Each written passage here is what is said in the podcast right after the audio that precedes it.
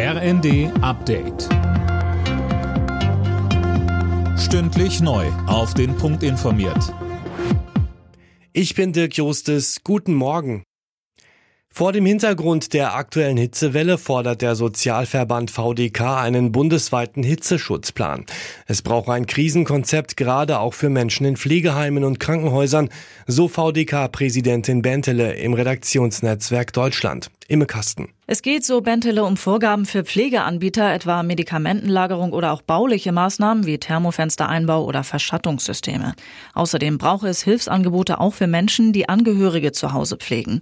Die derzeitige Hitzewelle erreicht wohl heute ihren Höhepunkt. Im Westen Deutschlands werden Temperaturen bis 40 Grad oder sogar etwas darüber erwartet.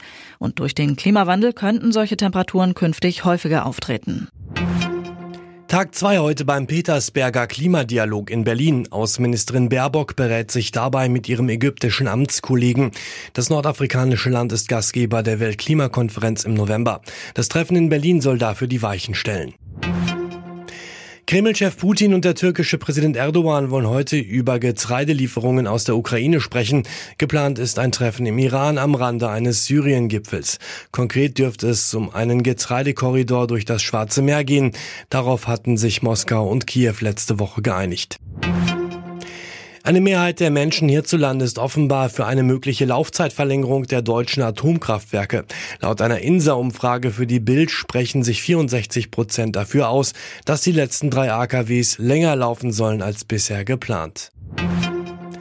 Das beste Essen der Welt gibt's in Kopenhagen. Das Restaurant Geranium in der dänischen Hauptstadt ist zumindest im Ranking der World's 50 Best Restaurants an die Spitze gewählt worden.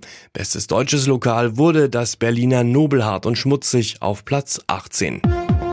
Alle Nachrichten auf rnd.de